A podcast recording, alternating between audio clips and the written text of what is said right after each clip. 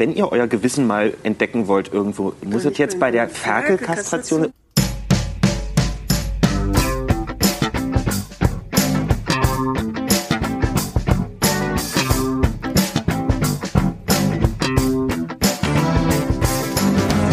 Guten Tag, hallo, willkommen zur Medienwoche, dem wöchentlichen Medienpodcast mit mir, Stefan Winterbauer von Media, am anderen Ende der Leitung, wie immer, mein lieber Kollege. Hey, Christian Meyer Hey. von der Welt. Uhu. Ich habe mich jetzt in so eine Privatradio-Stimmung rein moderiert. Du warst ja auch mal beim Privatradio. Ja, das stimmt. Und du hast es gleich gemerkt und hast diesen Vibe aufgenommen, oder? Das finde ich super. Ja, ich, das kommt auch bestimmt total. Es kommt super an, ja, ja. So ähnlich wie wenn man Dialekte schlecht nachmacht. Okay. Ja. Am Anfang, das war, ja, wer war das? Kevin Kühnert haben wir da gehört, der sich über die Gewissensentscheidung Ferkelkastration äh, ein bisschen echauffiert hat. Und das war natürlich ein Ausschnitt aus der neuen Hammer-Doku. Kevin Kühnert und die SPD. Nicht bei Netflix, nicht bei Amazon Prime, sondern bei ihrer und unserer ARD. Warum eigentlich haben die das gesagt? Warum die sich jetzt Kevin Kühner dafür ausgesucht haben und nicht, ich sag jetzt mal, Christian Lindner oder irgendein CDU-Shooting? Oh, da, da komme ich schon gleich auf dünnes Eins. Ich meine, etwas dazu gelesen zu haben, bin mir aber nicht hundertprozentig sicher. Diesen Disclaimer vorausgeschickt, sage weil, ich. weil er so ein Hoffnungsträger ist. Nee, sie haben jemanden gesucht für ein, also ich meine mich zu erinnern, das so gelesen zu haben, dass sie jemanden gesucht haben für eine Langzeitdokumentation, verschiedene Leute angefragt haben. Äh, Ich glaube sogar Philipp Antor sei auch angefragt worden. Da bin ich mir jetzt aber wirklich nicht ganz sicher. Aber Kevin Kühnert hat wohl dann eben zugesagt und dann hat Und er als, gesagt, einziger zugesagt, okay. Ob als einziger, weiß ich nicht. Mich, Ja. aber er hat zugesagt, Er hat zugesagt. drei Jahre lang, er lässt sich bei 80 Terminen, wenn ich das richtig gesehen habe, begleiten. ja, drei Jahre, Wahnsinn eigentlich, oder? Das können Ähm, Das sich, tut sich nicht jeder an. das können Warum, sich so, nur, wie ist es denn geworden? Ja, also es wurde einiges darüber in den Medien, wir reden ja hier über Medien, schon gesagt, geschrieben, berichtet und es ist natürlich auch irgendwie ein Mediending, weil es in den Medien stattfindet. Es ist geworden, hm, Tja, also zunächst einmal Metaebenenmäßig. Ich habe das nicht ganz zufällig gesagt, nicht bei Netflix, sondern tatsächlich, das ist so eine moderne Doku. Das sind sechs Folgen, so zwischen oh, 35, 45 Minuten und auch ganz Netflix-mäßig hat die ARD die alle in einem Rutschen in die Mediathek gestellt, noch bevor sie im linearen Fernsehen zu sehen ist. Man kann das also wegbingen, wenn man das jetzt will, wenn man Kevin Kühnert Ultra ist. Äh, und auch die Machart äh, der Doku ist einfach modern. Also es gibt äh, keine Off-Stimme, sondern die Protagonisten sprechen nur für sich. Ja, das erzeugt natürlich so eine zurückgenommene, realistische Atmosphäre.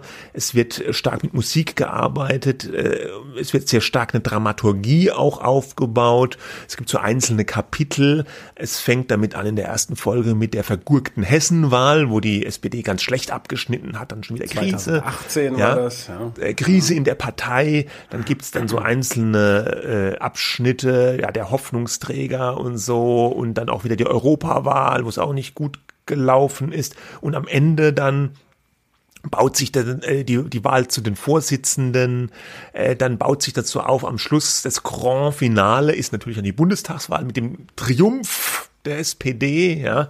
Und das hat dann schon so eine, so eine, so eine, so eine eigene Dramaturgie. Also wird auch so ein bisschen versucht zu vermitteln nach dem Motto von, vom Underdog, ja. Die Partei liegt am Boden, der Hoffnungsträger Kevin Kühnert, er rackert da rum und am Ende haben die dann alle wahnsinnigen Erfolg, ja. So ist es. Und wie ist es sonst geworden? Unter, Ja, man unter anderem ist er an der Schule äh, meiner Tochter irgendwie aufgetreten, bei einer Klasse, ja. Ah, ja. War er auch. Man, man sieht sehr viel Kevin Kühnert von hinten, wie er ins Willy Brandt reingeht und wieder rausgeht.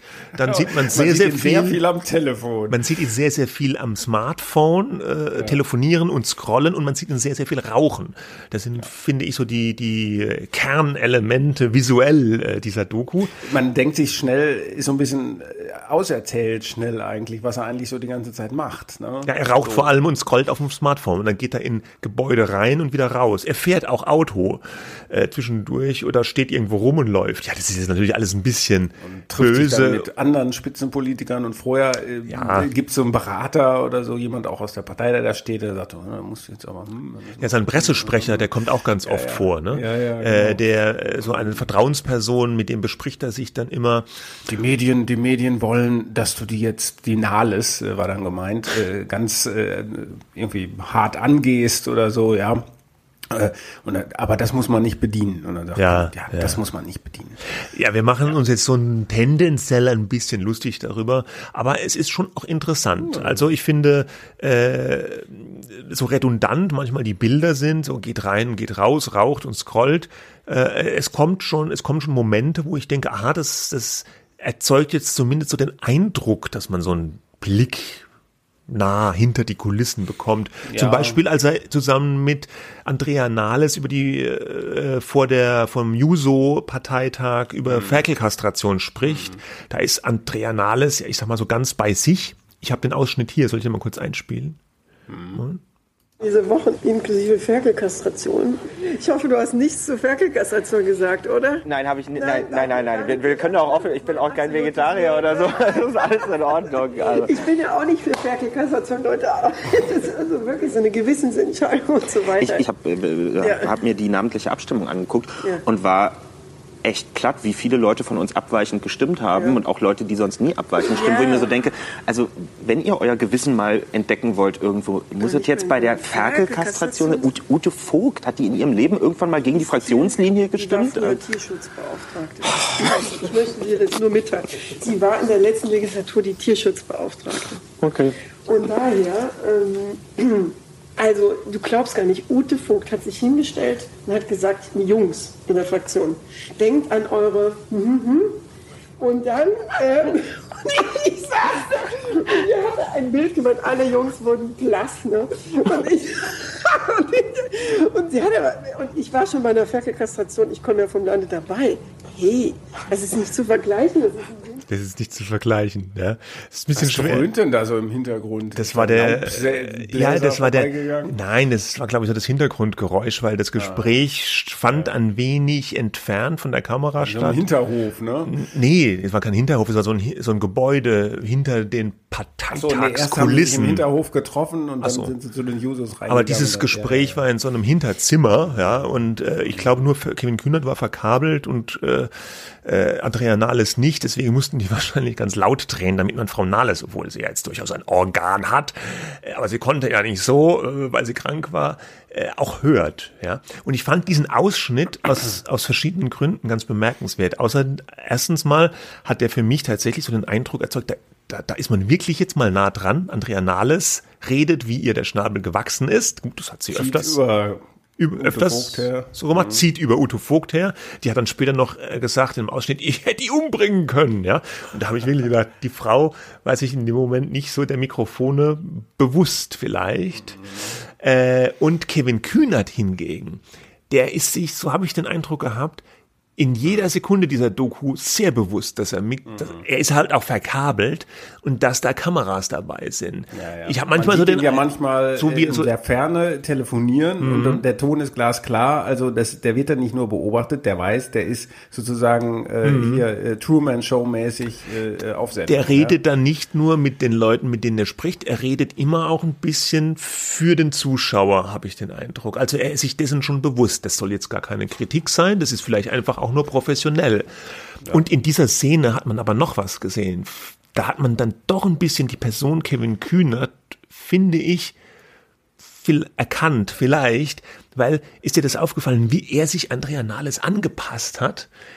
Andrea Nahles sitzt da Aha, ich bin ja auch kein Vegetarier oder sowas. ja, Andrea Nahles sitzt da offensichtlich ein bisschen fertig, sie war krank und diese Abstimmung mit der Ferkelkastration, das hat sie ja erkennbar genervt und so. Ach komm jetzt auch nicht mit deiner Ferkelkastration. Kühnert sofort, ach ja, ich bin ja kein Vegetarier und ach, die Ferkelkastration, die Ute Vogt, was muss die denn da ihr Gewissen entdecken?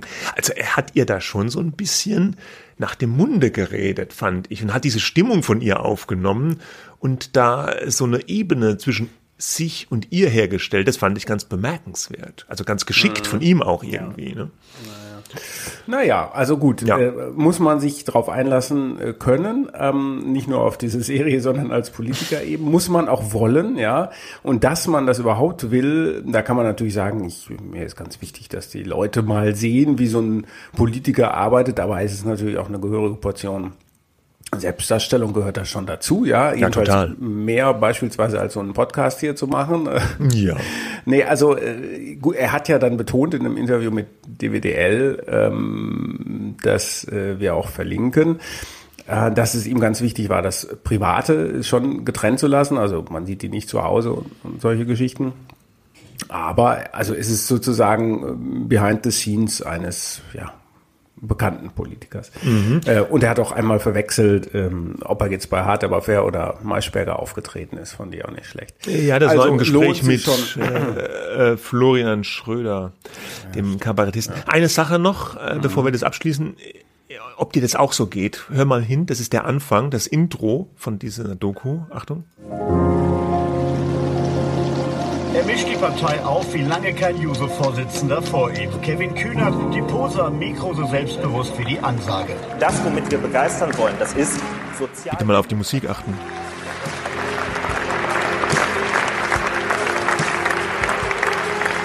Ein Zwergenaufstand in seiner Partei. Das ist ähm, der kleine Kevin Kühnert.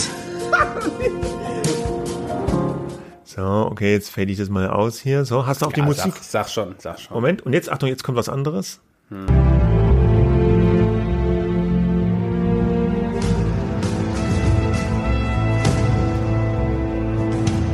Na, na? Ja, Ja? House of, House of Cards. Ja, ja, klar. Klingelt's? Ich fand, ich fand das total, also ich fand die Musik total ähnlich, oder? Ein bisschen schon. Ist das nicht sehr, sehr berechenbar, dass Filmemacher, denen es ja auch tatsächlich gel- gelungen ist, äh, einen Politiker, einen bekannten Politiker drei Jahre lang zu verkabeln, dass die sich dann fühlen wie bei House of Cards? Diese Verbindung liegt ja ein bisschen nah. Ne? Ja, aber ist ja offensichtlich passiert, oder? Also Ja, ich habe, ja, als ich das gehört habe, habe ich sofort an House of Cards gedacht. Ja, eben. Und Ja, dann habe ich die Musik rausgegraben und habe gedacht, ja stimmt, klingt ja irgendwie total ähnlich. Ist, ist richtig, ich finde das jetzt nur nicht so bemerkenswert, sondern so sind halt Journalisten. Hey, So platt, ja. nicht platt, aber äh, die House of Cards Referenzen, äh, Politik, äh, Medien und so weiter sind ja nun auch schon äh, relativ ausgereizt. Ja, aber man sieht ja dann, dass die Macher schon irgendwie diesen, diesen narrativen Stil da auch bedienen wollten, wenn man Ja, sowas ja macht. klar, na, da- das ist so der, ja sicher, da sieht man ja die Absicht, aber das ist dann ja auch schon, das kann man ja auch schon wieder problematisieren. Ja. Aber es ist ja, ne, Ja. so. Aber ähm, soll jeder mal reinschauen. Es lohnt sich reinzuschauen. Ein interessantes Stück. Wir Es- warten auf die nächste Doku mit Philipp Ja, Amthor. weil- fünf Jahre lang verpflichtet. Auch das, wenn man guckt in der ARD-Mediathek, es steht S01, F01 und F02, also Season 1 von Kevin Kühnert und die SPD. Wir warten dann sehr gespannt auf Season 2. Genau. Gut, wir kommen zu alten Bekannten mal wieder. Facebook ist mal wieder großes Thema in dieser Woche. Aus gleich zwei Gründen letztlich. Mhm. Zwei bis drei Eine- Gründen, oder? Ja, sag, kannst du mir gleich den dritten sagen. Ja, ich sag sag mal kurz äh, schnell die beiden. Äh, die eine Geschichte geht auf ein paar Wochen äh, von äh, zurück schon. Da waren im Wall Street Journal Enthüllungen zu lesen, ähm, dass es, dass das Netzwerk halt interne Studien zurückhält, interne Studien, die beispielsweise sagen, dass Instagram äh, erhebliche Auswirkungen auf Jugendliche äh, hat, dass die dadurch geschädigt werden, dass das Körperbild, was da erzeugt wird von jungen Leuten, schädlich ist für Teenagerinnen, dass äh, Facebook grundsätzlich äh, alle möglichen Studien, die dann negative Dinge äh, zutage fördern, die die soziale Netzwerke halt bei den Nutzern haben, äh, unter Verschluss hält und dass sie da überhaupt nicht transparent sind. Und äh, jetzt kam diese Woche raus, ähm, wer das geleakt hat, diese Informationen über die ähm, Studien, die unter Verschluss bleiben.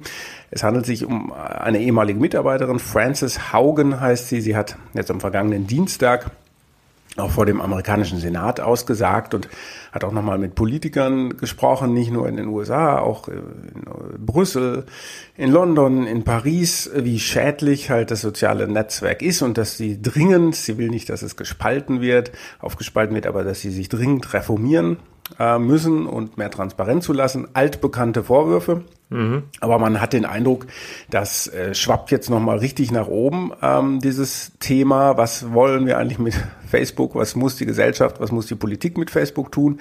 Und das Zweite war, und das, diese Koinzidenz war irgendwie ganz bemerkenswert, das Zweite war ein, ein Riesenausfall, ein stundenlanger, sieben, acht Stunden lang waren Facebook, Instagram und WhatsApp nicht äh, zu benutzen.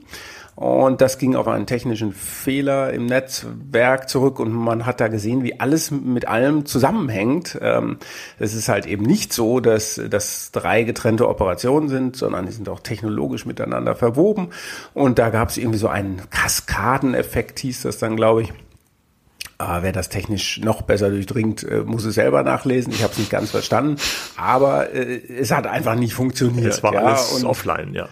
Genau. Und, und alle Leute bei Twitter ist irgendwie explodiert und was ist, dann gab es Facebook-Witze, aber es gab auch ernste Hintergründe. Viele Unternehmen konnten eigentlich bestimmte Dienstleistungen, die sie über Facebook abwickeln, gar nicht oder über andere äh, Plattformen nicht mehr äh, nachkommen. Ähm, auch Rezeptbestellungen wurde so als Beispiel genannt. Also wichtige Sachen, äh, die plötzlich, äh, wo man sich auf Facebook verlässt, ging nicht. Und auch diese Geschichte wurde natürlich so ein bisschen als Anlass Anlass genommen, schaut mal her, wie tief Facebook und die ganzen Unternehmen, die dazugehören, in unserem täglichen Leben integriert sind. Und wenn die mal ausfallen, wo, dann ist aber echt äh, Zappenduster. Dann ist Duster. Und das, dritte, das dritte? Äh, das dritte war noch, äh, dass es schon wieder ein Datenleck äh, gigantischen Ausmaßes geben soll. Eins, die Daten von 1,5 Milliarden Mitgliedern stehen zum Verkauf äh, Namen, E-Mail-Adressen und mehr.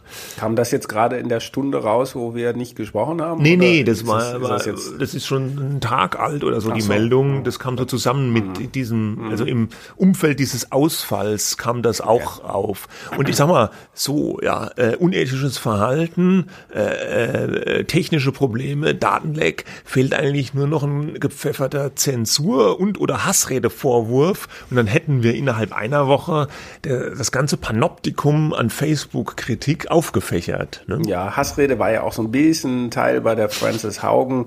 Die hat halt im Kern gesagt, also ihr profitiert von dem ganzen Hass, ihr macht mit eurer äh, sozusagen Polarisierung, die ihr da auf dem Netzwerk zulässt, die Leute aggressiver.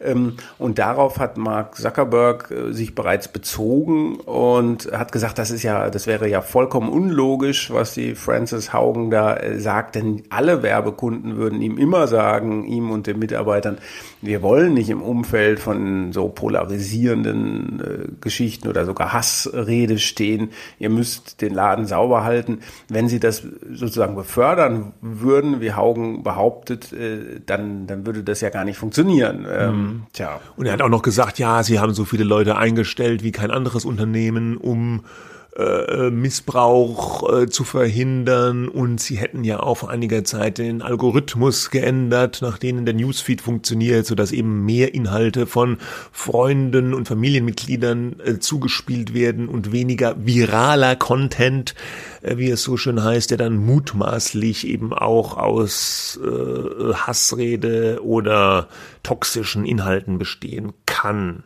Ja, was macht man jetzt damit? Ich glaube, die Schlinge, sie zieht sich immer enger zu. Ich kann mir vorstellen, dass es ein weiterer wesentlicher Baustein ist, dass wir zumindest in den USA eine deutlich schärfere Facebook-Regulierung oder Plattformregulierung in absehbarer Zeit sehen werden. Klar, der Senat hat sich jetzt da schon mit befasst, was sie gesagt hat. Und auch äh, nicht nur in den USA, auch Christine Lamprecht, noch unsere Justizministerin, äh, hat ja auch schon gesagt, Facebook muss reguliert werden. Thierry Breton äh, von der EU hat Ähnliches gesagt. Wir haben da jetzt gerade irgendwie, glaube ich, zwei Vorlagen zusammengeschustert, schon seit längerem, ne? also nicht zusammengeschustert er verfasst, wie man mit Facebook umgehen soll. Stichwort Regulierung. Selbst Mark Zuckerberg sagt, aber eigentlich schon seit drei Jahren, bitte, bitte reguliert uns. Ja, aber nicht ähm, zu sehr, nicht zu sehr. Es, ja. ja, es passiert halt aber auch nicht so viel. Ne? Also man muss jetzt aber auch dann mal machen, ne? weil sonst ist es immer nur, ja, ja, wir wollen regulieren und dann passiert auch nichts. Ich, ich sehe halt da eine, doch eine ganze Reihe von Missverständen, die es eigentlich im Zusammenhang mit Facebook gibt. Sie können sich offenbar nicht selbst kontrollieren. Ja, klar. Das sie ist ganz viele- recht offensichtlich mittlerweile. ja, sie, ja. sie, sie, sie, ha- natürlich haben sie, das stimmt ja, sie haben viele Leute eingestellt, um gegen Hate Speech vorzugehen. Also wirklich viele, aber es reicht offenbar nicht. Ähm, äh, da muss eine Art von Regulierung her. Sie werden nicht transparenter, ähm, auch wenn sie das sagen. Es muss immer irgendeine Whistleblowerin oder ein Whistleblower daherkommen, um dann wieder irgendwelche neuen äh, Geschichten auszugraben, die die unter Verschluss gehalten haben. Wobei man natürlich auch sagen muss, jeder jedes Unternehmen hat bestimmt irgendwas, was man nicht veröffentlicht sehen will. Da ist Facebook mm, wahrscheinlich keine Ausnahme. Der Unterschied ist halt, äh, ich glaube, es gibt kein Unternehmen, was so oft schon gesagt hat, wir müssen transparenter werden. Ja, also jedes Jahr von Sheryl Sandberg oder Mark Zuckerberg dieses äh, Büßergewand. Ähm, jetzt aber wirklich und tut uns leid, es wird halt nicht besser. Ich glaube auch, für die Medien, aber das ist nochmal ein eigenes Thema, zeigt sich natürlich ab, die sind irgendwie Partner, äh, weil sie ihnen Nachrichten zuspielen und jetzt auch ein bisschen Geld dafür bekommen. Aber so richtig verlässlich sind sie natürlich in dem Sinne auch nicht. Ähm, Das ist so ein unsicherer Kantonist, mal so, mal so. Also, und dass Facebook sich, sich im Wesentlichen ändert, der Aktienkurs hieß es dann ja auch, sei ja eingebrochen und so. Wenn man sich ja den Jahresverlauf anschaut, sind die ja immer noch fett im Plus. Ähm, und das erholt sich auch schon wieder, diese kleine Delle, die sie dann da nach diesem, äh, nach diesem Down-Outing, wie, wie heißt das? Da, äh, sie down waren, Downtime. Ja. Downtime. Nach dieser Facebook Downtime, Downtime. Äh, Und nach der Aussage von der Frances Haugen, da wurde immer gesagt, uh, jetzt geht's aber Facebook an den Kragen, jetzt zieht sich die Schlinge zu, ja, und es ist nichts passiert und der Aktienkurs geht munter nach oben und die Werbeumsätze steigen. Ja, aber ähm, es fehlen ja offenkundig der Politik äh, die die Mittel oder der ich weiß nicht, ob der Willen fehlt, aber auf jeden Fall, du hast ja schon gesagt, eine richtig effektive Regulierung lässt bis heute auf sich warten und über dem Dauert halt alles. ja, und über dem Ganzen hängt dann aber natürlich das Schlagwort der Zerschlagung, weil das wäre jetzt ein Mittel, was sie haben, das ist so ein bisschen ein äh, das Breitschwert, der ganz grobe Klotz, ja, äh, äh, an Regulierung, die Zerschlagung, auch ein Mittel natürlich ein bisschen aus einer anderen Zeit. Äh, in den USA wurde ja mal äh, die Telefongesellschaft zerschlagen. AT&T. Genau. Äh, sonst Es hieß auch der, das Big Oil, ähm, Erdöl Big wurde- Oil Moment für Facebook. Ja, wurde auch mal zerschlagen. Also das waren so Industriekonglomerate aus einer anderen Zeit und es ist die ungeklärte Frage, kann man so ein Mittel jetzt auf so einen digitalen Koloss wie Facebook anwenden? Bringt es überhaupt was, wenn man jetzt Facebook wieder auftrennt in WhatsApp, Instagram und Facebook? Ich weiß es auch nicht. Ich könnte mir aber vorstellen, dass in Ermangelung anderer Werkzeuge das äh, auch in den USA doch wieder auf den Tisch kommt. Kann sein. Aber ich weiß es natürlich auch nicht. Wir werden Nein, sehen. ich glaube einfach, die Mühlen der Politik malen sehr, sehr langsam. Äh, man will jetzt auch keine, äh, man muss irgendwelche Gesetze verabschieden, die dann sicher sind, wo Facebook mitgeht. Ähm, man will es ja auch nicht kaputt machen im, im eigentlichen ähm, Sinne. Ähm, die Amerikaner natürlich erst recht nicht, weil es ein amerikanisches Unternehmen ist. Ähm, ja, Ja. Es, ist- aber es, es, es dauert halt sehr lang und man kann das wahrscheinlich auch alles nicht so übers Knie brechen, aber man ist, man hat die, also äh, tä- täglich grüßt das Murmeltier, alles nicht neu, alle für Vorwürfe im Grunde auch schon mal da gewesen. Ähm, Jetzt wird es Zeit, dass Taten folgen. ja. Gut, kommen wir zum letzten Thema unserer drei Themen der Woche. Ein schwieriges Thema. Wir haben lange auch schon intern bei uns darüber diskutiert. Es geht um den Fall Luke Mockridge, beziehungsweise wie der Spiegel schreibt, die Akte Mockridge. Und das ist auch unser Ansatzpunkt. Äh, die Berichterstattung über diesen Fall. Der Spiegel hat in, ah, was was, es war die, nicht die aktuelle, sondern die vorige Ausgabe, glaube ich. 25. September. war Ja, Ausgabe. einen großen Bericht gebracht, die Akte Mockridge, da geht es um den Komiker, der vor allem bei Sat 1 äh, aufgetreten ist und es eine ehemalige Freundin von ihm, auch so ein bisschen prominent, sage ich jetzt mal, die Podcasterin Ines äh, Aioli oder Anioli, Anioli, ja. Anioli äh, bei allem, vor allem bekannt ähm, durch den Podcast Alles außer Sex äh, den sie zusammen mit Lila Lauffeier, Klammern Künstlername, äh, äh, gemacht hat. Und die war mit Luke Mockridge zusammen und äh, schreibt, äh, jetzt schreibt der Spiegel, es war eine toxische Beziehung und ähm, es gab da Vorwürfe von der Frau gegen ihn, äh, Vorwürfe sexueller Belästigung bis hin zu Vergewaltigungsvorwürfen. Wenn ich das richtig gelesen habe, zumindest der Spiegel schreibt, dass es Vergewaltigungsvorwürfe gegen Luke Mockridge gab. Der Spiegel schreibt, hat auch noch eine Reihe von anderen Frauen, die anonym bleiben, die sich äußern, äh, dass er sich ja äh, in einer unangemessenen Art benommen hat. Äh, von sexueller Belästigung über Belästigung, ja, bis rüdes, ungehobeltes Verhalten geht da ein gewisses Spektrum. Die Ines Anjoli hat ihn offensichtlich auch angezeigt äh, nach einem Vorfall. Äh, die Staatsanwaltschaft hat dann Ermittlungen aufgenommen, hat diese Ermittlungen aber eingestellt, weil sie gesagt haben, es gibt hier keine Beweise, es steht Aussage gegen Aussage. Nach äh, zehn Monaten ja. schreibt der Spiegel auch in seinem Artikel. Ja, ja. wir haben keine Möglichkeit, also, also die Staatsanwaltschaft hat keine Möglichkeit gesehen, diesen Fall zu einer Verurteilung zu bringen und hat darum den Fall eingestellt. So. Jetzt hat der Spiegel da riesig drüber berichtet. Es gibt gleichzeitig parallel und schon vor dem Spiegelbericht eine große Welle im, im, im Social Media, wo sich äh, Teile der Comedy-Szene Deutschlands, vor allem der Kölner Comedy-Szene, äh, positionieren zu diesem Fall und zur Person Luke Mockridge. Es gab da schon vor dem Spiegelartikel diese Hashtag-Aktion Konsequenzen für Comedian XY nannte die sich wurde eben noch ohne Namensnennung, aber im Prinzip wusste jeder, wer gemeint war, gefordert, dass es jetzt Konsequenzen gegen Luke Mockridge geben soll. Welche Konsequenzen das sein sollen, äh, wurde da nicht äh, genauer benannt. Aufgrund dieser ersten Welle hat sich der Comedian Luke Mockridge dann schon einmal auf Instagram geäußert gehabt, hat diese Vorwürfe von sich gewiesen und gesagt, er begibt sich jetzt aber in eine Auszeit bis Ende des Jahres.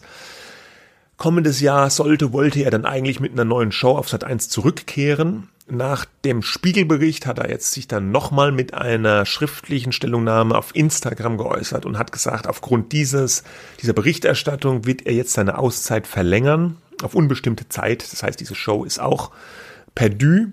Sat 1 hat sich geäußert zunächst, dass sie sagen, äh, ja, äh, sie stehen hinter Luke Mockridge, sie machen mit ihm weiter auch diese Show, ja. Äh, ja.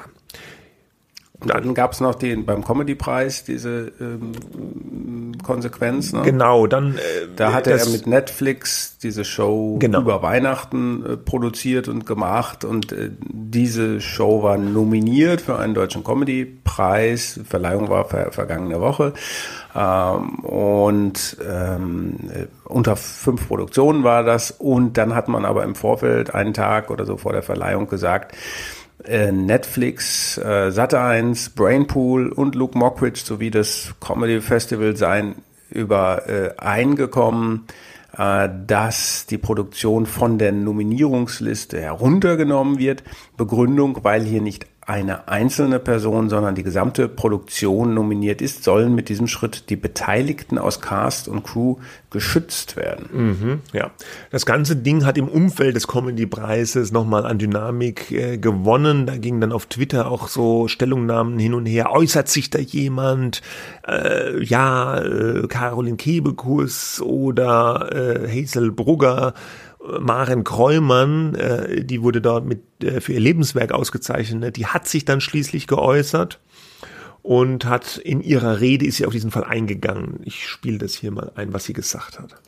Ein Kollege von uns hat Übergriffe gemacht und eine junge Kollegin hat das gesagt. Ich setze mich ja seit Beginn meiner Karriere dafür ein, dass die Geschichten von Frauen gehört werden. Ich werde jetzt dafür ausgezeichnet, dass ich lustige Geschichten erzähle. Und es gibt Frauen, die eben Geschichten erzählen, die ihre Geschichten sind, die nicht lustig sind. Und sie werden nicht so gerne gehört. Und ich möchte eigentlich nur sagen, dass ich das ein Missverhältnis finde. Wenn man uns hört, dann muss man uns als ganze Menschen hören. Nicht nur die Comedians. Bei Comedians kann man immer noch sagen, Kunstfigur, die meinen das nicht so. Was uns im wirklichen Leben passiert, ist real. Und ich möchte gerne, dass, ich hätte gerne gehabt, dass Verantwortliche hier für diesen Preis und auch von dem Sender die Eier gehabt hätten zu sagen, wir solidarisieren uns nicht nur mit unserem beliebten Künstler, sondern mit den Frauen, die betroffen sind. Ich würde mir wünschen, dass ihre Geschichte gehört wird, dass diese Frauen ernst genommen werden, dass sie respektiert werden, dass man ihnen glaubt. Ja, soweit diese Ansprache. Ja. Ja, also wir wollten jetzt an dieser Stelle, und du hast gleich ein Interview dazu geführt, ähm, eigentlich jetzt gar nicht, äh, wir, wir wissen es ja auch nicht, ja, äh, was da genau vorgefallen ist. Er ja, Wie übrigens fast niemand, ja. Ne, Übergriffe, äh, in jedem Fall äh, scheiße Übergriffe.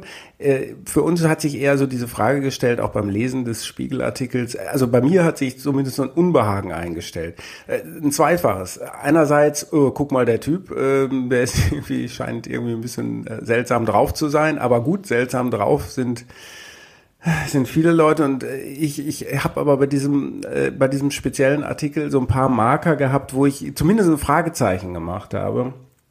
Äh, denn da steht niemand außer den beiden, also der Comedian Mockridge und die Frau Agnoli, kennt die, äh, kennt die Fakten. Ähm, und äh, es, es geht um einen Mann, der sich nicht immer unter Kontrolle hat. Ähm, und dann steht an anderer Stelle äh, zum Beispiel Manche Aussagen Mockridges darum sind wohl mit Vorsicht zu genießen.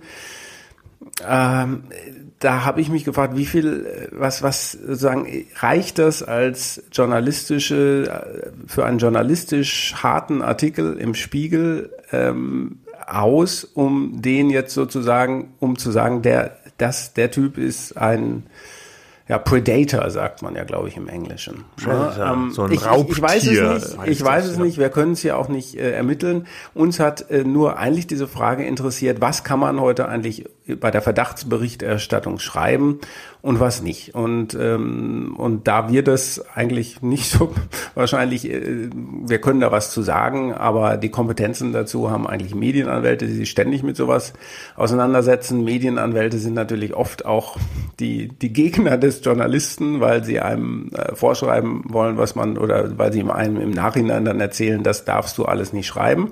Aber also sozusagen, das ist der Deal, ja. Du machst eine Geschichte ähm, und äh, vielleicht über eine prominente Person und dann kommt ein Medienanwalt und sagt, ja, das darfst du schreiben, aber das nicht und dann trifft man sich am Ende vielleicht sogar vor Gericht. So, dieser, dieser Artikel hat uns aber beschäftigt und du ähm, hast da mit einem Medienanwalt gesprochen. Ja, ich habe mit Ralf Höcker gesprochen, relativ bekannter Medienanwalt, am bekanntesten geworden vielleicht dadurch, dass er mal Jörg Kachelmann vertreten hat, in dessen äh, Prozess. Da ging es auch um einen Vergewaltigungsvorwurf. Kachelmann wurde freigesprochen damals. Äh, hat auch noch viele andere Leute vertreten. Ja, kennt sich jedenfalls. Aber er ist jetzt nicht der Anwalt von. Er ist äh, nicht der Anwalt von Luke Mockridge, sagen wir auch nochmal im mhm. Interview. Er hat mit diesem Fall juristisch nichts zu tun. Er äußert sich jetzt nur hier als Anwalt. Und, und du hast ihn äh, sozusagen ausgesucht oder wir sind drauf gekommen wegen dieser Fälle, die er vorher schon. Ja, genau, ja. Ähm, betreut hat. Genau, ja, so sieht's aus. Und dieses Interview okay. hören wir jetzt, bitteschön. So, wir möchten sprechen über den Fall Luke Mockridge oder über die Akte Mockridge, wie der Spiegel geschrieben hat. Ähm, ich bin jetzt hier verbunden mit Ralf Höcker. Er ist einer der bekanntesten Medienanwälte in Deutschland, kann man glaube ich sagen. Der gefürchtetsten vielleicht auch, sagen manche. Ähm, Herr Höcker, Sie haben ganz sicherlich äh, den Spiegelartikel, die Akte Mockridge auch gelesen und den Fall auch sicherlich aus professionellem Interesse mitverfolgt. Ähm, mhm. äh, wie, wie ist das denn? Das ist ja ein Ermittlungsverfahren der Staatsanwaltschaft gewesen, das offenbar eingestellt war. Und nach der Einstellung dieses Ermittlungsverfahrens gibt es jetzt einen Artikel im Spiegel, der in, in ausführlichsten Details aus dieser Ermittlungsakte zitiert, wo extrem intime Details äh, veröffentlicht werden. Äh, wie beurteilen Sie das denn aus medienrechtlicher Sicht? Ist so eine Veröffentlichung in Ordnung? Ich finde sie nicht in Ordnung und ich finde so einiges nicht in Ordnung an diesem Fall. Ähm, man muss sich ja klar machen, was hier passiert ist. Wir haben eine typische Aussage gegen Aussagekonstellation. Das heißt, Person A wirft Person B etwas vor, Person B bestreitet das und sagt somit, dass Person A der Person B falsch beschuldigt. Ähm, das ist gerade bei Sexualdelikten eigentlich der, der typische, der klassische Fall. Ähm, nun hat die Staatsanwaltschaft die Vorwürfe untersucht und sie hat das Verfahren eingestellt, mangels hinreichenden Tatverdachts.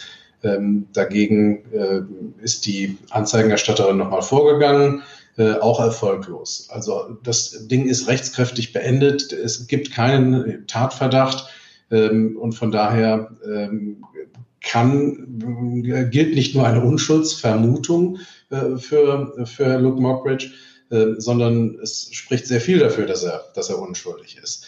Ähm, dennoch gibt es Leute, die äh, weiter drin rumwühlen in der Geschichte, äh, die meinen, es sei jetzt notwendig, irgendwelche alten Beziehungszeuginnen rauszukramen. Etwas, was mich übrigens an den Fall Kachelmann erinnert. Ich habe ja auch Jörg Kachelmann vor zehn Jahren in seinem Vergewaltigungsverfahren äh, vertreten. Da ist genau das Gleiche passiert. Da hat äh, die Bunte Zeuginnen gesucht und auch gefunden und zum Teil auch bezahlt äh, mit fünfstelligen Summen dafür, dass sie Zeugenaussagen machen und erzählen, wie schlimm es angeblich schon früher mit Herrn Kachelmann gewesen ist.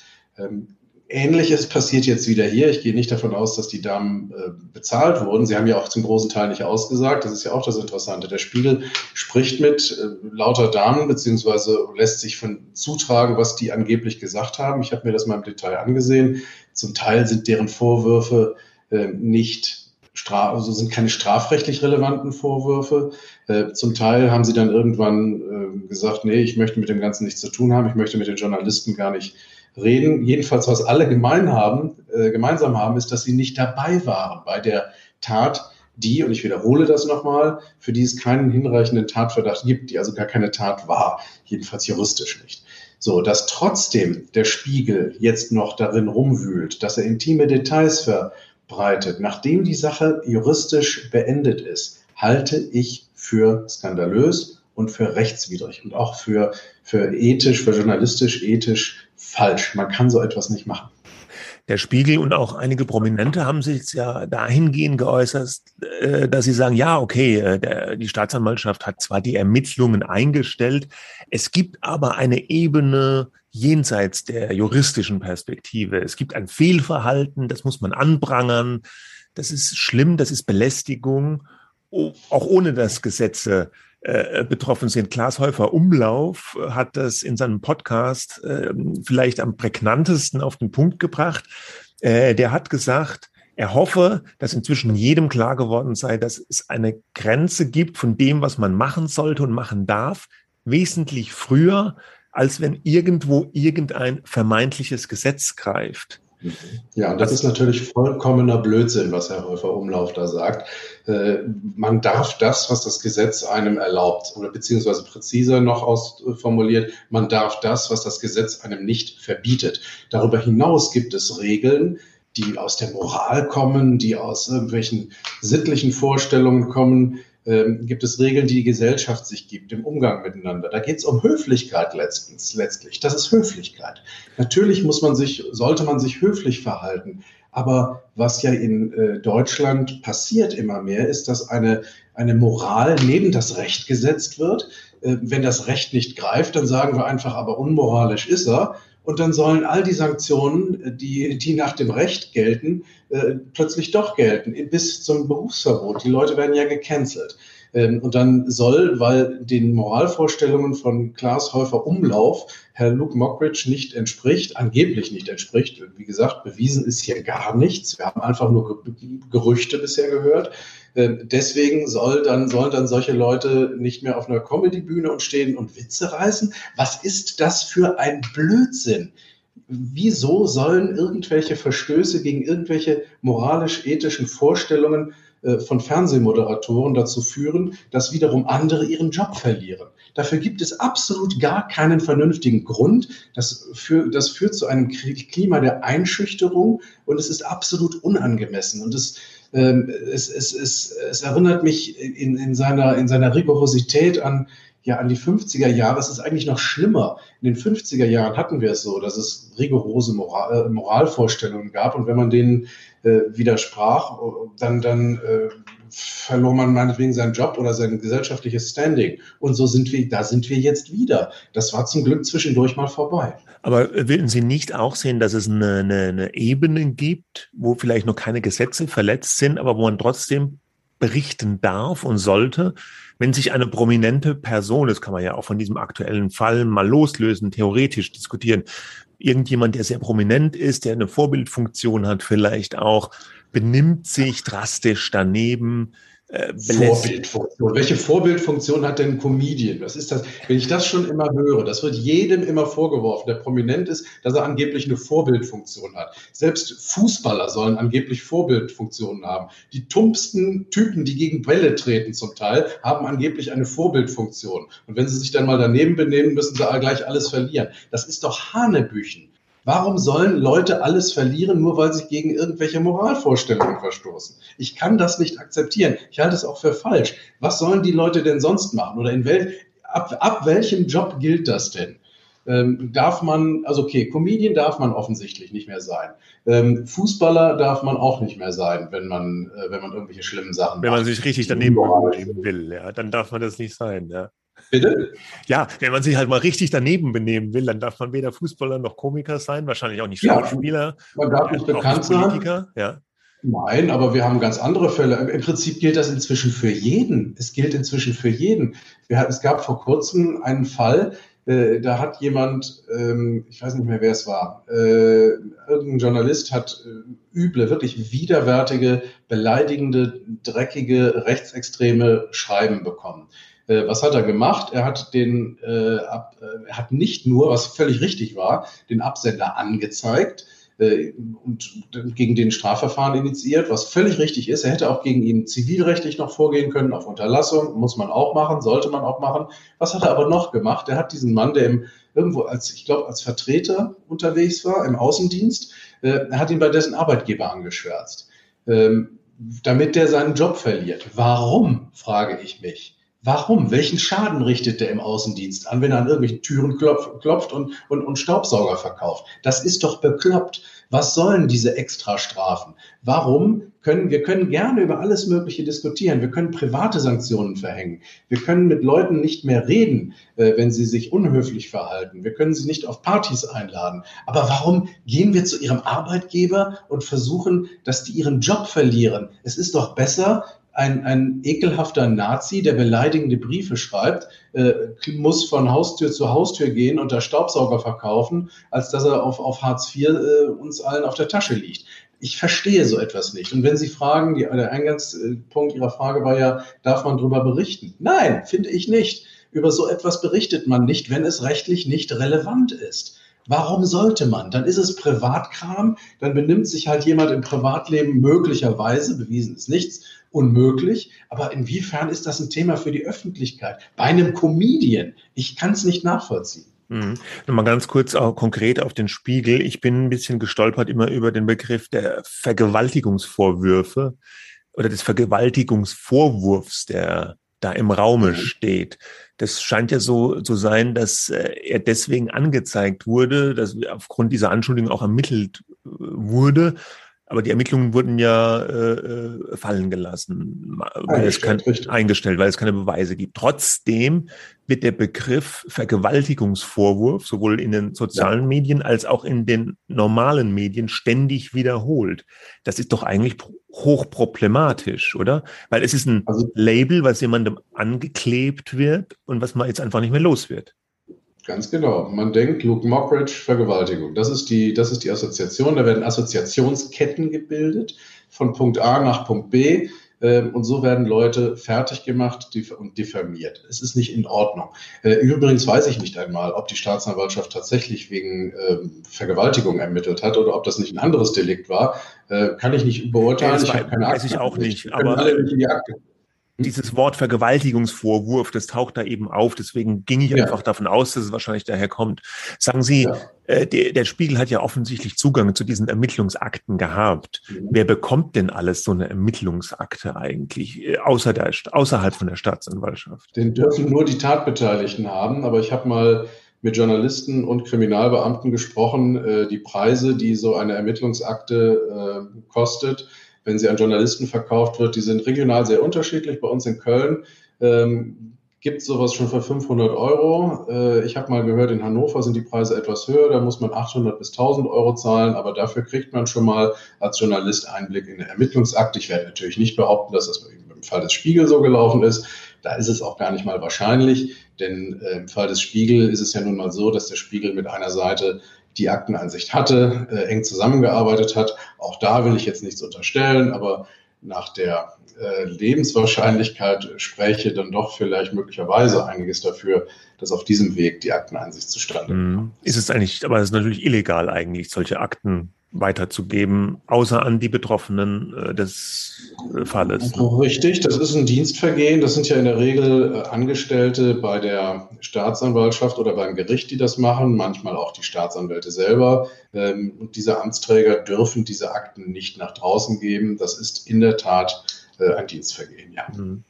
Ähm, mal ganz generell zur Berichterstattung über so juristische Fälle. Ich meine mich zu erinnern, dass es früher mal so die Regel gab bei den Medien, so habe ich das noch mal früher mitbekommen, dass man berichten kann in dem Moment, wo die Staatsanwaltschaft Anklage erhebt.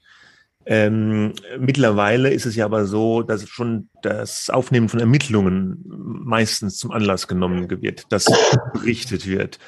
Und jetzt haben wir den Fall, dass auch berichtet wird, wenn Ermittlungen schon eingestellt sind. Beobachten Sie das? Dass es eine, gab es eine Aufweichung, wann berichtet wird oder wann? Meine, diese Regeln waren ja eh nie feste Regeln. Das war so eine Art äh, Agreement, dass man das so gemacht hat. Das ist genau der Punkt. Es gibt auch keine feste Regel. Ähm, es hängt, es ist immer eine, eine Abwägung, in die ganz viele Punkte ähm, hineingreifen. Also zum einen ist wichtig, wie wichtig ist die Person? Äh, wie bekannt ist die Person? Hat diese Person sich möglicherweise mit dem Vorwurf selbst schon äh, an die Öffentlichkeit gewagt? Das hat Luke Mockridge natürlich jetzt in einer Art Notwehr, medialer Notwehr schon tun müssen. Damit hat er sich selbst geöffnet und damit wird man jetzt auch über das Ganze berichten dürfen.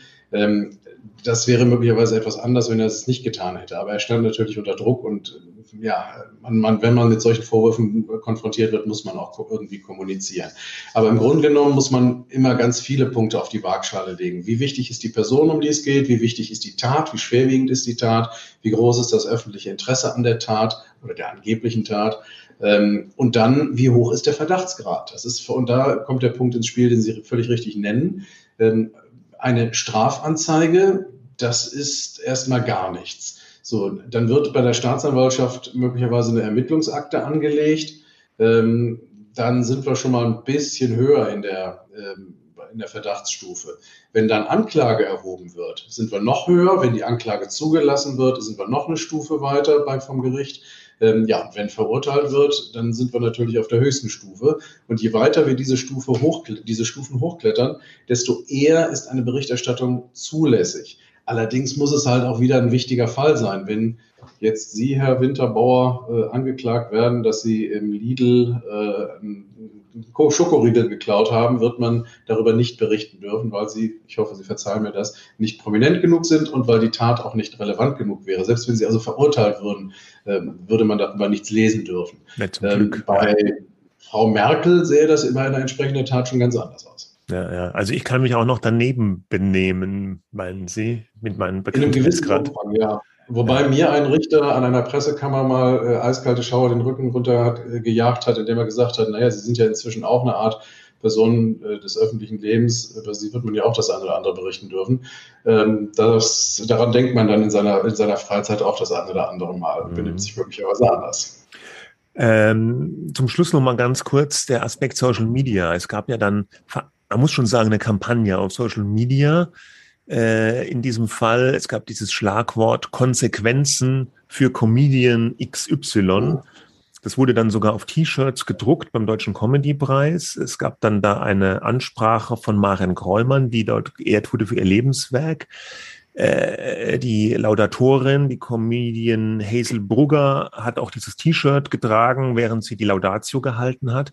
Frau Kreumann mhm. hat da gefordert, äh, dass sie sich, also sie hat sich gewünscht, dass sich eigentlich die Sender und Produktionsfirmen anders verhalten hätten in diesem Fall, dass sie nicht nur sich solidarisch gezeigt hätten mit ihrem beliebten Künstler Luke Mockridge, sondern auch mit den Opfern und äh, sie hat gefordert, man soll den Frauen glauben. Das Ganze ja. wurde auch auf Twitter, auf Instagram, Social Media eben ganz prominent gespielt, immer wieder wiederholt. Äh, mhm. Was ist das für eine Rolle, die Social Media da spielt? Das kann man ja auch eigentlich nicht einfangen, auch nicht mehr mit juristischen Mitteln, was dann sich da so verselbstständigt, oder? Das ist richtig. Ähm, fangen wir aber mal mit dem, mit dem, mit dem Comedy-Preis an was Maren Kräumann da gesagt hat, ist unter aller Sau. Ich weiß nicht, was in dem Kopf dieser Frau nicht stimmt. Das Verfahren wurde eingestellt und sie sagt, bei einem eingestellten Verfahren, wo mehrere Juristen drüber geguckt haben in zwei Instanzen, wo der Tatverdacht verneint wurde. Ich wiederhole es nochmal. Es wurde eingestellt wegen mangelndem Tatverdacht. Und da sagt sie, man muss der Frau aber trotzdem glauben das, das kann doch nicht wahr sein, so etwas. Damit stellt sie sich, den Preis für ihr Lebenswerk müsste man ihr zurücknehmen. Wer so etwas sagt, in dem Alter, wo man eigentlich seine Sinne noch beieinander haben sollte, ähm, den, den kann ich nicht ernst nehmen. Das ist widerwärtig. Ich finde es wirklich schlimm. Irgendjemand hat gesagt, das ist eine Hexenjagd und genau das ist es. Der Mann ähm, ist, ist nicht freigesprochen worden. Es ist, es ist nicht einmal Anklage erhoben worden. Die sind noch vorher.